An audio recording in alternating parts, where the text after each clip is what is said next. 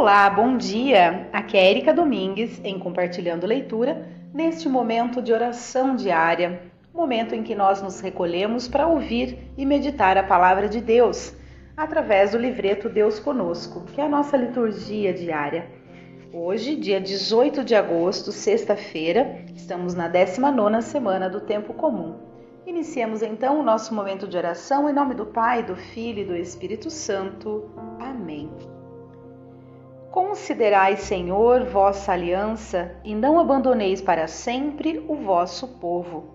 Levantai-vos, Senhor, defendei vossa causa e não desprezeis o clamor de quem vos busca. O amor é e será eternamente indissolúvel. Jesus não está a explicar no Evangelho um aspecto jurídico, mas sim a profecia do amor. Quando, relativi quando relativizamos o que é de Deus, não compreendemos o ensinamento da verdade que ultrapassa o tempo e a história. Quem é obediente ao Senhor é obediente ao seu amor e será sempre agradecido por tão grande presente recebido. O amor que nos salva e gera vida. A palavra do Senhor. O reino de Deus exige nosso empenho, nossa dedicação.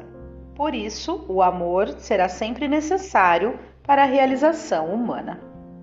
A leitura de hoje está no livro de Josué, capítulo 24, versículos de 1 a 13. Naqueles dias, Josué reuniu em Siquém todas as tribos de Israel e convocou os anciãos, os chefes, os juízes e os magistrados que se apresentaram diante de Deus. Então Josué falou a todo o povo: Assim diz o Senhor, Deus de Israel: Vossos pais, Taré, pai de Abraão e de Nacor, habitaram outrora do outro lado do rio Eufrates e serviram a deuses estranhos. Mas eu tirei Abraão, vosso pai, dos confins da Mesopotâmia e o conduzi através de toda a terra de Canaã e multipliquei a sua descendência. Dei-lhe Isaque, e a este dei Jacó e Esaú.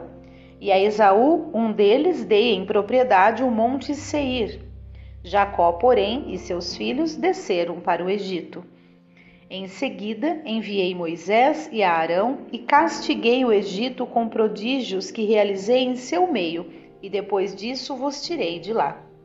Fiz, portanto, que vossos pais saíssem do Egito e assim chegastes ao mar. Os egípcios perseguiram vossos pais com carros e cavaleiros até o mar vermelho. Vossos pais clamaram então ao Senhor, e ele colocou trevas entre vós e os egípcios. Depois trouxe sobre estes o mar que os recobriu. Vossos olhos viram todas as coisas que eu fiz no Egito e habitastes no deserto muito tempo. Eu vos introduzi na terra dos amorreus que habitavam do outro lado do rio Jordão. E, quando guerrearam contra vós, eu os entreguei em vossas mãos, e assim ocupastes a sua terra e os exterminastes. Levantou-se então Balaque, filho de Sefor, rei de Moabe, e combateu contra Israel e mandou chamar Balaão, filho de Beor, para que vos amaldiçoasse. Eu, porém, não o quis ouvir. Ao contrário, abençoei-vos por sua boca e vos livrei de suas mãos. A seguir, atravessastes o Jordão e chegastes a Jericó. Mas combateram contra vós os habitantes desta cidade, os amorreus, os ferezeus, os cananeus, os hititas os Gergeseus, os Eveus e os Jebuseus. Eu, porém, entreguei-os em vossas mãos. Enviei à vossa frente vespões que os expulsaram da vossa presença, os dois reis de Amorreus. E isso com a tua espada, nem e isso não com a tua espada, nem com o teu arco. Eu vos dei uma terra que não lavrastes, cidades que não edificastes, e nelas habitais vinhas e olivais que não plantastes, e comeis de seus frutos. Palavra do Senhor, graças a Deus. Muito bem, vamos ao salmo de hoje, que é o Salmo 135. Eterna é a sua misericórdia. Demos graças ao Senhor porque Ele é bom, porque eterno é seu amor. Demos graças ao Senhor, Deus dos deuses, porque eterno é seu amor. Demos graças ao Senhor dos senhores, porque eterno é seu amor.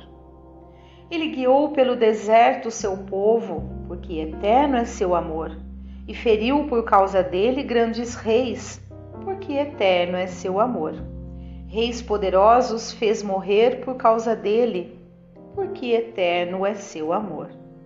Repartiu a terra deles como herança, porque eterno é seu amor. Como herança a Israel, seu servidor, porque eterno é seu amor. De nossos inimigos libertou-nos, porque eterno é seu amor. Eterna é a sua misericórdia. Muito bem, vamos proclamar então o evangelho de hoje, que está em São Mateus, capítulo 19, versículos de 3 a 12. Aleluia, aleluia, aleluia. Acolhei a palavra de Deus não como palavra humana, mas como mensagem de Deus, o que ela é em verdade. Proclamação do Evangelho de Jesus Cristo, segundo Mateus. Glória a vós, Senhor. Naquele tempo, alguns fariseus aproximaram-se de Jesus e perguntaram para o tentar: É permitido ao homem despedir sua esposa por qualquer motivo? Jesus respondeu: Nunca lestes que o Criador, desde o início, os fez homem e mulher? E disse: Por isso o homem deixará pai e mãe e se unirá à sua mulher, e os dois serão uma só carne? de modo que eles já não são dois, mas uma só carne. Portanto, o que Deus uniu, o homem não separe. Os fariseus perguntaram: Então, como é que Moisés mandou dar certidão de divórcio e despedir a mulher? Jesus respondeu: Moisés permitiu despedir a mulher por causa da dureza do vosso coração. Mas não foi assim desde o início. Por isso eu vos digo: quem despedir a sua mulher, a não ser em caso de união ilegítima, e se casar com outra, comete adultério. Os discípulos disseram a Jesus: Se a situação do homem com a mulher é assim, não vale a pena casar-se? Jesus respondeu: Nem todos são capazes de entender isso, a não ser aqueles a quem é concedido. Com efeito, Existem homens incapazes para o casamento, porque nasceram assim. Outros, porque os homens assim os fizeram. Outros ainda se fizeram incapazes disso por causa do reino dos céus. Quem puder entender, entenda. Palavra da salvação. Glória a vós, Senhor. Muito bem, vamos ao comentário que tem aqui. Jesus dissera que o compromisso de amor matrimonial não pode ser rompido. Os discípulos espantam-se com essa doutrina e com a seriedade do amor. Jesus deixa claro que aceitar esse modo de pensar só é possível para quem recebe o dom da fé. Essa fidelidade ao amor, prometido muitas vezes, pode exigir de alguém os maiores sacrifícios para não se afastar do reino de Deus. O amor é eternamente indissolúvel. Muito bem, vamos então fazer o nosso momento de reflexão, de meditação, de degustação mesmo desta palavra, deixar ela fluir no nosso coração. Façam isso, pausem o áudio e aí retomem, que eu vou estar aqui fazendo o meu momento de partilha também. Mais uma vez, amor, essa é a palavra central. É, nos dias de hoje existem muitas interpretações, né, para tudo e, e, muitas vertentes, muitas é, muitas maneiras que as pessoas têm de explicar, né, tudo. É, e não é diferente, né, na religião, claro. O que eu consigo entender, enxergar e com conhecimento de causa, que a indissolubilidade de fato é o amor verdadeiro e pleno, aquele amor que vem, só pode vir realmente de Deus. Esse sim é indissolúvel. tudo mais aqui na Terra acaba, infelizmente, sendo de uma forma diferente. Então, quando, quando Jesus fala, né, que existem homens incapazes para o casamento, é, e aqui a gente entende homens como a humanidade, né? É, sejam porque nasceram assim, sejam porque assim foram, né, os homens o fizeram assim, ou seja, o, o, a vivência né, humana né, o fizeram assim, ou ainda aqueles em que são assim por conta da, da, do reino dos céus. Então aí a gente consegue enxergar várias coisas né, que dá para a gente compreender. O quão Jesus é realmente misericordioso, amoroso, é, e reflete realmente essa pureza, esse amor verdadeiro de Deus, porque é, na minha experiência particular, por exemplo, eu estou no meu segundo casamento e infelizmente eu não cumpri, né, com essa exigência, vamos dizer assim, da igreja, da indissolubilidade do matrimônio, né? Eu acabei rompendo o meu primeiro matrimônio. E, e eu entendo que nada na vida acontece por acaso assim. Eu acho que a gente precisa ter a responsabilidade, sim, é claro, de tudo que a gente faz, mas ao mesmo tempo enxergar naquilo que não não deu certo, o que deveria ser, o que poderia deveria ter sido mudado, mas que infelizmente eu não tive a capacidade de fazê-lo naquele momento. Mas hoje, no meu segundo casamento, eu tenho total capacidade de compreensão, de, de entender que tem coisas na vida que a gente precisa viver para aprender, e mas principalmente que a gente deve ter a, a, consciência de que as nossas atitudes e os nossos, as nossas ações sempre têm as consequências, né? Tudo que a gente faz tem as consequências. E hoje eu enxergo realmente o meu segundo matrimônio.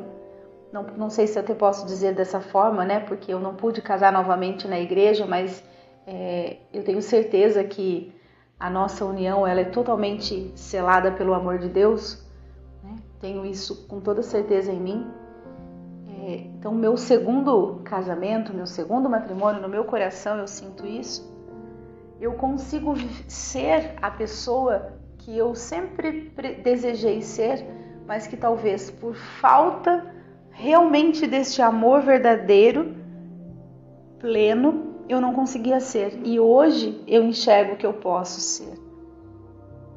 Então, nada tira, né, nada justifique, tira, exime, me exime de responsabilidade, né, de, de eu ter rompido com essa, com esse preceito de Deus, né, de, da indissolubilidade do, do matrimônio. Infelizmente eu acabei rompendo, mas eu trago no meu coração uma transformação é, que agora eu consigo compreender esta de, é, de fato esta indissolubilidade do amor. O amor é eternamente indissolúvel.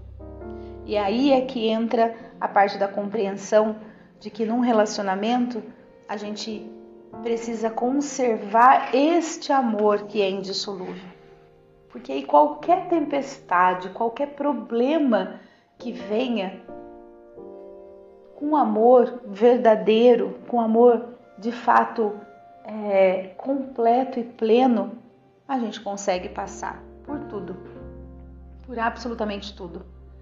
Nenhuma tempestade né, derruba uma, uma casa que está solidificada, né?